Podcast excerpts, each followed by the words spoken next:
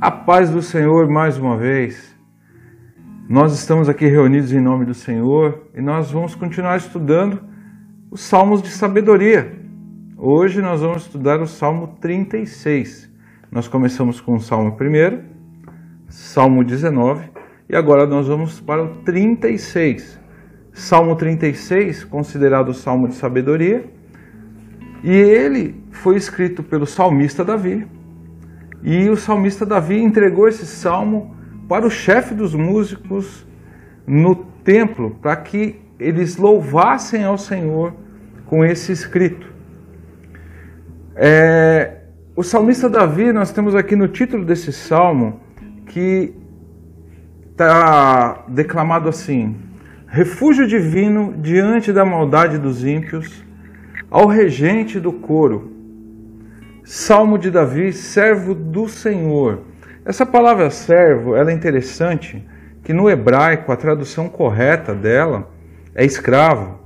E era para aqueles que servem ao Senhor e serviam ao Senhor naquela época, era um título dado com alegria, ser escravo do Senhor.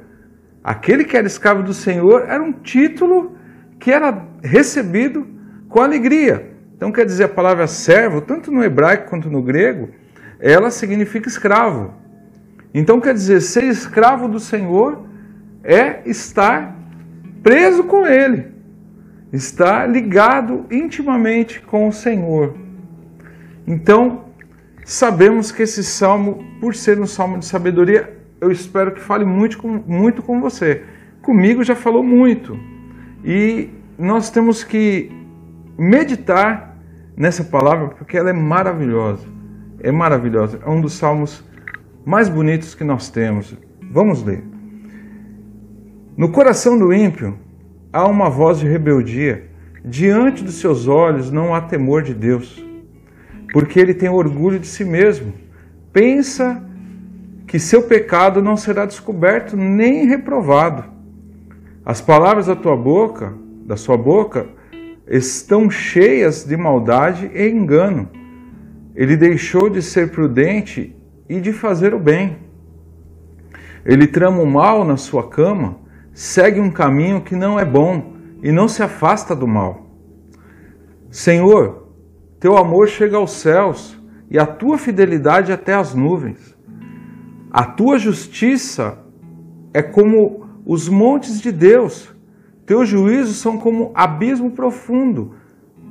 Tu, Senhor, preservas os homens e os animais. Ó Senhor, como, como o teu amor é precioso. Os filhos dos homens se refugiam à sombra das tuas asas.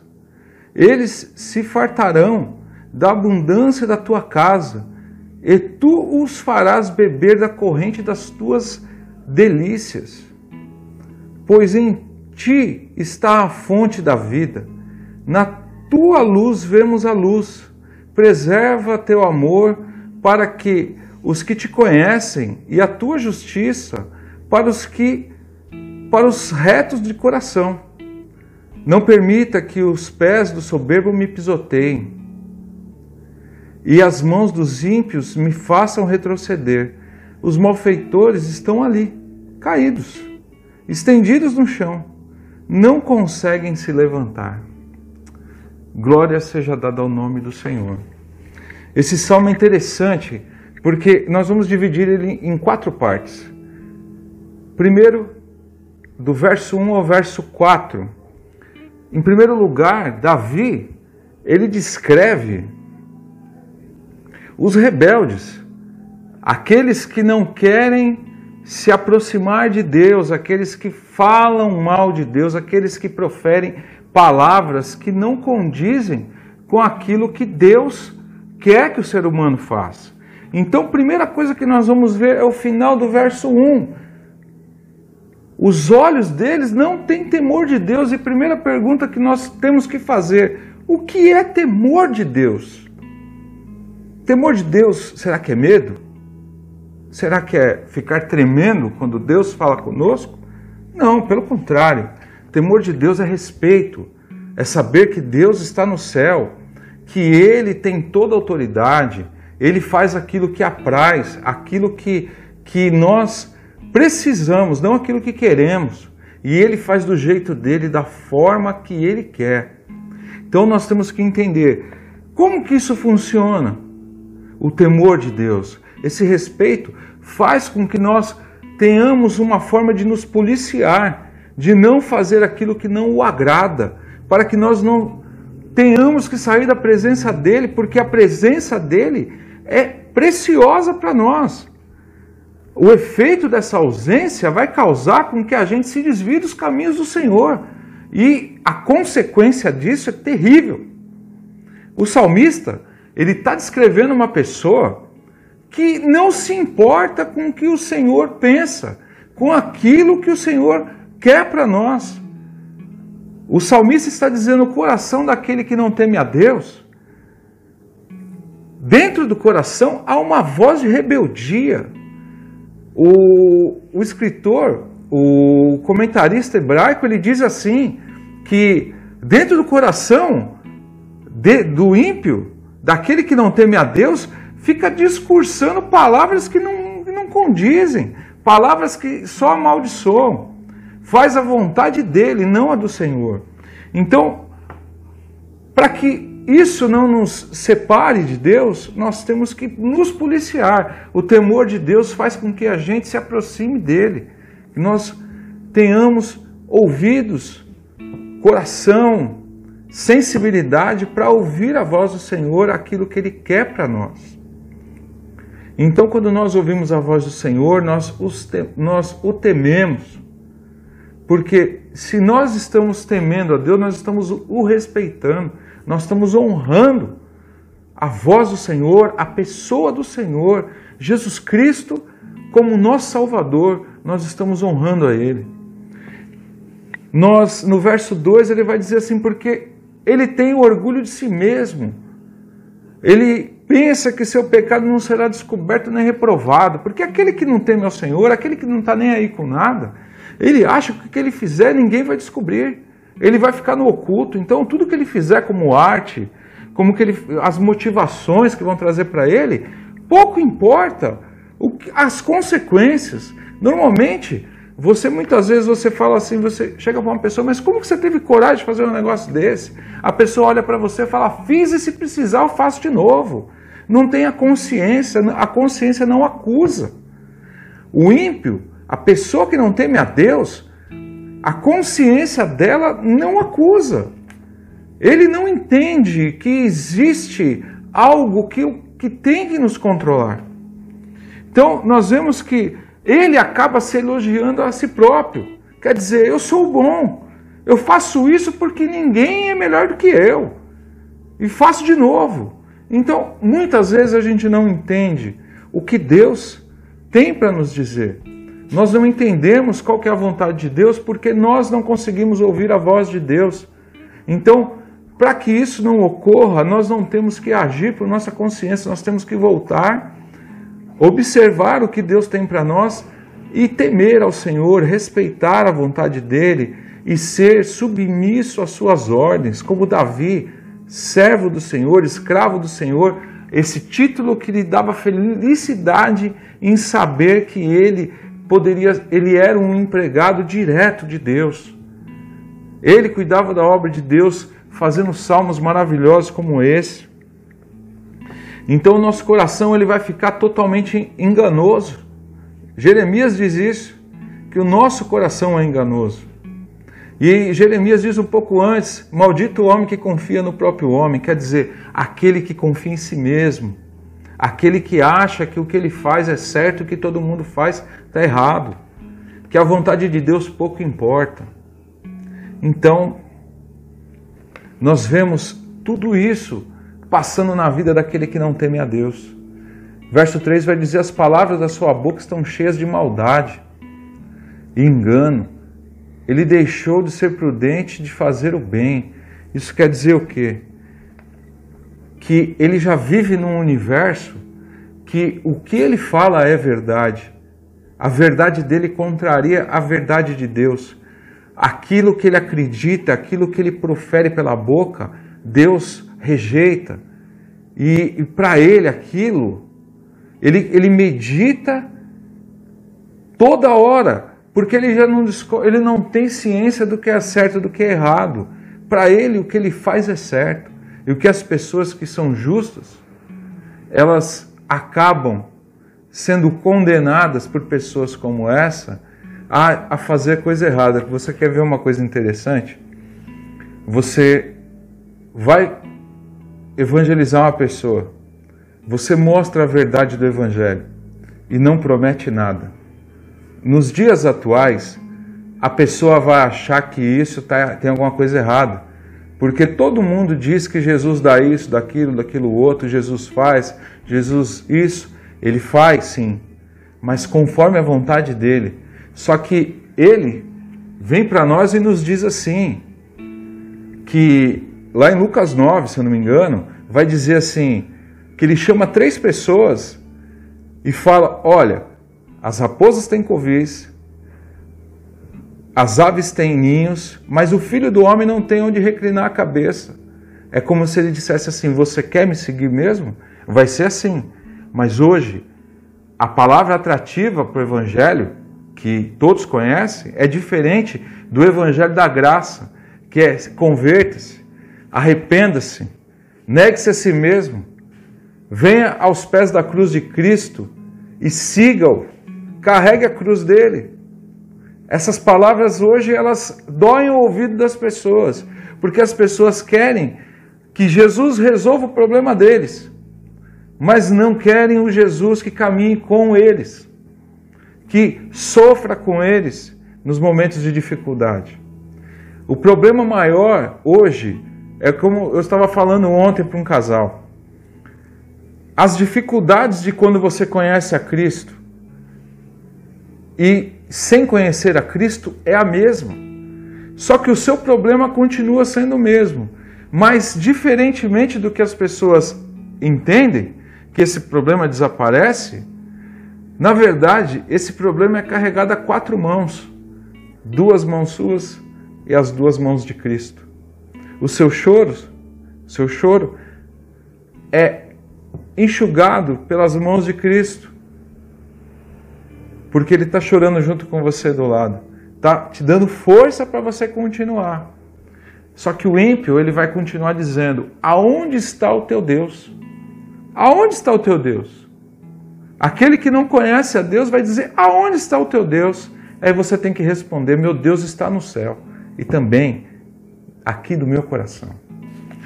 Então nós vemos aqui no verso 4, irmãos, que ele vai fazer, ele trama o mal na cama, quer dizer, ele já dorme pensando no que ele vai fazer, ele acorda pensando no que ele vai fazer de ruim para poder tirar proveito. Então quer dizer, ele segue um caminho que não é bom e não se afasta do mal, porque o mal começa a ser é, na verdade, dá alguns recursos para ele. O mal começa a ser benéfico para ele. Ele consegue subsistir com o mal. Mas o salmista Davi, do verso 5 ao verso 9, ele começa a exaltar alguns atributos de Deus. Algumas, alguns atributos ligados a Deus que são maravilhosos. Então você, você acompanha comigo aí. Verso 5. Senhor, teu amor chega aos céus Quer dizer, um atributo de Deus, amor. Deus é amor, 100% amor. Ele nos ama, por isso que ele nos corrige, por isso que ele nos carrega, por isso que ele nos empurra no momento de necessidade. Continuando, a tua fidelidade, outro atributo, Deus é fiel. Até o fim, ele vai cumprir tudo aquilo que ele prometeu para nós. O que, que ele prometeu para nós? Que um dia ele vai enxugar toda lágrima e nós reinaremos com Ele no seu reino, estaremos sentados com Ele. Ele vai nos servir a ceia no seu reino. Ele vai estar conosco todos os dias da nossa vida. Ele vai sustentar a nossa vida por toda por toda eternidade. A fidelidade do Senhor ela está cobrindo a terra toda. Essa fidelidade do Senhor também vai, no verso 7, nós continuamos vendo os atributos que Deus tem. A tua justiça, Deus é justo. Deus é justo, 100% justo também. É 100% amor, 100% fiel, 100% justo. A tua justiça é como os montes de Deus, teus juízos como um abismo profundo. A comparação que o salmista está dizendo aqui, que ele está fazendo, porque a justiça de Deus é acima de tudo. O Monte Santo de Deus é acima de todos os montes. Mas é mais profundo que o abismo, porque é uma sensação de você estar numa embarcação e que ela não vai pegar em, em rocha nenhuma, não vai ficar presa em rocha nenhuma. Isso você só consegue em mar alto, só em local profundo, só aonde que é muito fundo mesmo. E a, e a fidelidade de Deus está ali, a justiça de Deus está ali, o amor de Deus está ali. E está dizendo assim: Tu, Senhor, preservas os homens e os animais. Isso quer dizer o quê? Ele sustenta a gente tudo. Ele tem toda a prioridade de cuidar da criação dele. Ele tem a prioridade de, de fazer com que nós continuemos vivendo pelo sopro divino dele, pela graça dele, todos os dias. Isso quer dizer que, na verdade, a sua providência, a sua sustentação é eterna. O salmista está nos dizendo aqui, ó, que ele cuida e preserva os animais, ele criou. Ele criou e ele vai continuar cuidando. Meus irmãos, deixa eu falar uma coisa para vocês. Aconteceu de passar um vídeo aí para todo mundo que o mundo ia acabar hoje tá? Deus está sustentando tudo, tudo. Primeiro, porque Ele nos diz lá em, em Atos capítulo 1 que não nos compete saber nem o dia nem a hora. E Ele está sustentando tudo, Ele está cuidando de nós. Agora, se o mundo fosse acabar hoje, Ele ia nos guardar, Ele ia nos levar para morar com Ele, Ele ia fazer a vontade dele para conosco. Então não tenha medo, não tenha medo e, e saiba que Deus cuida de você e Deus trata conosco, Deus sustenta a nossa vida nas mãos, nas mãos dele. Salmo 115, verso 3 vai dizer: O nosso Deus está no céu e ele faz aquilo que o apraz, aquilo que agrada. Então ele cuida da sua criação como os olhos, a menina dos olhos dele. Nós somos a menina dos olhos de Deus e Ele cuida de nós. Então quer dizer, no verso 8, ele continua dizendo: E eles se fartarão da abundância da tua casa, e tu o farás beber da corrente das tuas delícias. Isso quer dizer, a provisão de Deus, da casa dele, do amor para conosco, nós vamos continuar comendo da Sua palavra e continuaremos sustentados pelas Suas mãos. A provisão de Deus é através da palavra dele, através da promessa dele, dele cuidar de você e cuidar de mim. Essa é a excelência, essa abundância vem do trono dele, não vem de outro lugar, não. E tudo isso vem para aqueles que o temem, para aqueles que o louvam, para aqueles que guardam os seus mandamentos. João capítulo 14 vai dizer que aqueles que o amam é, são aqueles que cumprem a palavra do Senhor, que fazem a vontade de Deus. Então quer dizer, essas delícias, é, essa corrente de delícias é como se um rio estivesse saindo do trono de Deus é originado de lá. E ele vai causar uma enchente na minha vida, na sua vida, por onde ele passar. E felizes aqueles que bebem dessa água que vem do trono de Deus. Felizes são aqueles que são guardados, que são sustentados pelo Pai, por amor a Cristo. Então, nós temos que entender que, que Deus está no controle de todas as coisas.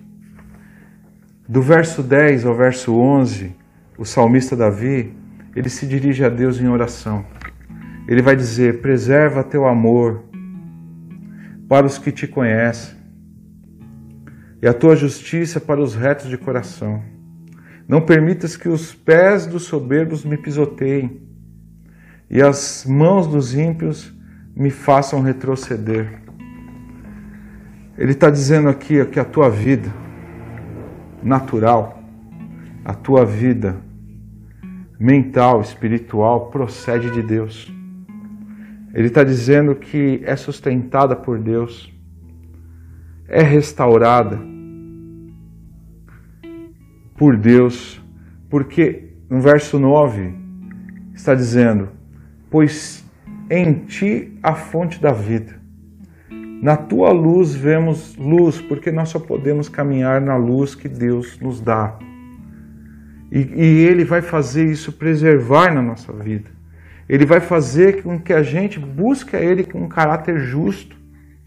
Ele vai fazer com que a nossa vida espiritual floresça, seja mantida, que a gente dê fruto, que o caráter nosso vai continuar sendo reto, mesmo em dificuldades, porque ele, ele pede para que não permita, mas se, se acontecer, ele vai continuar sendo sustentado pelo Senhor.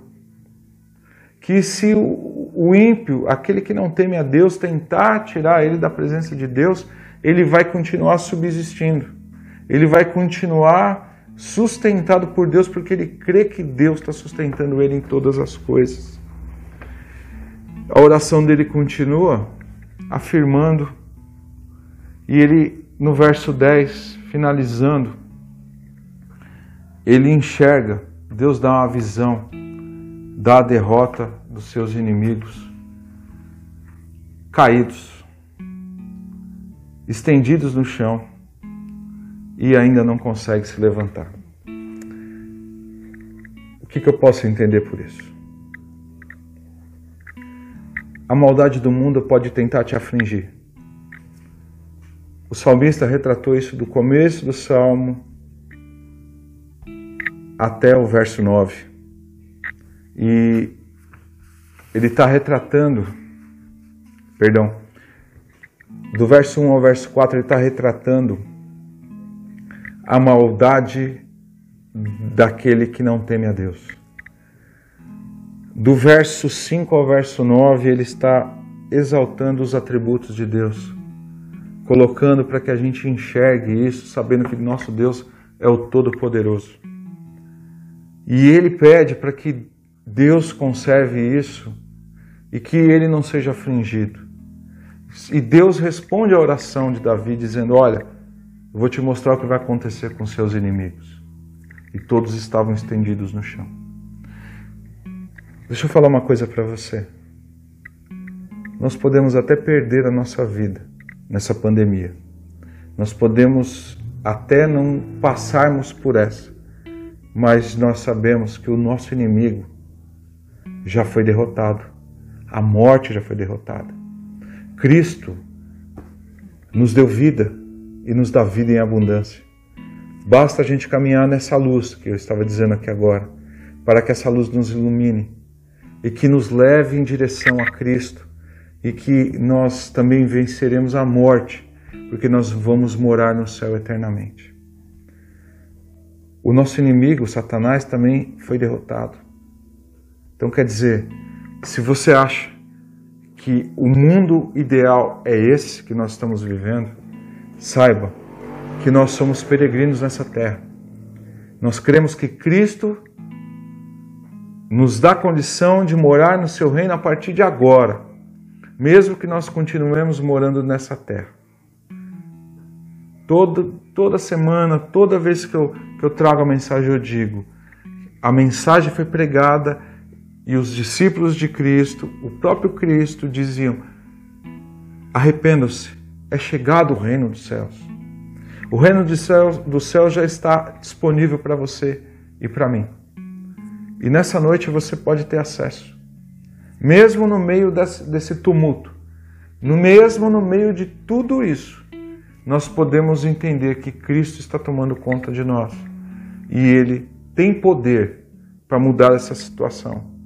Mas se nós tivermos que nos amargar em, em falecer e morrer, Ele está com as mãos estendidas, lá onde que Ele está, para nos dar vida eterna e cuidar de nós pela eternidade. Mesmo que o arrebatamento não seja agora, mesmo que nós possamos subir todos no arrebatamento, Cristo já está nos, está nos esperando com os braços abertos. Ele quer você, ele me quer, ele quer a todos nós. E é isso que nós precisamos fazer: nos render a Cristo, temer a Cristo, respeitar a Cristo, conhecer a Cristo através da Sua palavra e ter uma experiência pessoal com Cristo através da pessoa dele na sua vida. E você pode ter uma experiência com ele essa noite. Basta você falar, Senhor, se manifesta a mim. Como o Senhor se manifestou ao salmista Davi, muitas vezes, conversando com ele e ainda afirmando que ele era o, homem segundo o teu coração. Me ensina a andar nos teus caminhos. E eu creio que ele virá e também fará morada com você. Vamos orar, meus queridos. Vamos agradecer a Deus por mais esse momento de meditação e agradecer a Deus por tudo que Ele já tem feito.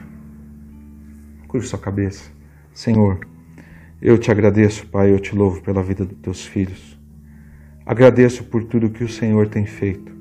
Agradeço pela tua mão sobre a vida dos teus filhos e eu peço que o Senhor, Pai, se manifeste, Pai, a todos nós se revela a nós, Pai. Meu Deus, nós cremos, Pai, que o Senhor é o Todo-Poderoso, mas também é o Deus que se compadece dos teus filhos, que os seus filhos estão precisando, precisando, Pai, de um abraço, de um consolo, e eu creio que o Senhor está presente na vida deles agora. Senhor, cuida de nós. Toma-nos pelas mãos, porque eu te agradeço. E eu te louvo e coloco nas tuas mãos todos os teus filhos que estão ouvindo essa mensagem, em nome de Jesus. Amém. Meus queridos, se essa mensagem tocou a sua vida, compartilhe. Nós não estamos ganhando nada com isso, porque Deus nos deu de graça. Então eu peço para que você distribua essa mensagem de graça para as pessoas que precisam, seus amigos. E, e se você preferir depois encaminhar para alguém essa mensagem e a pessoa fala, mas eu não tenho Facebook, entre no Spotify e procure IPR de Novaes. Essa mensagem daqui a pouquinho vai estar disponível lá. Ah, mas eu não tenho Facebook. Eu só tenho acesso ao YouTube procure IPR de Novaes, Salmo de Sabedoria, que vocês vão achar essa mensagem lá. Ou compartilhe no seu perfil ou indique nosso perfil no Facebook, Márcio.tadeu Molina ou IPR de Novaes. Siga nos Instagram e que Deus abençoe a sua vida mais uma vez e que você tenha uma boa noite. Que Deus te abençoe e te guarde. Que Deus faça resplandecer o seu rosto sobre ti e tenha misericórdia de ti. Que o nosso Deus levante o seu rosto e te dê a paz. Que a graça salvadora do nosso Senhor e Salvador Jesus Cristo, o amor de Deus e a comunhão do Espírito Santo esteja com todos nós. E todos nós dizemos Amém. Tenha uma boa noite e Deus te abençoe em nome de Jesus.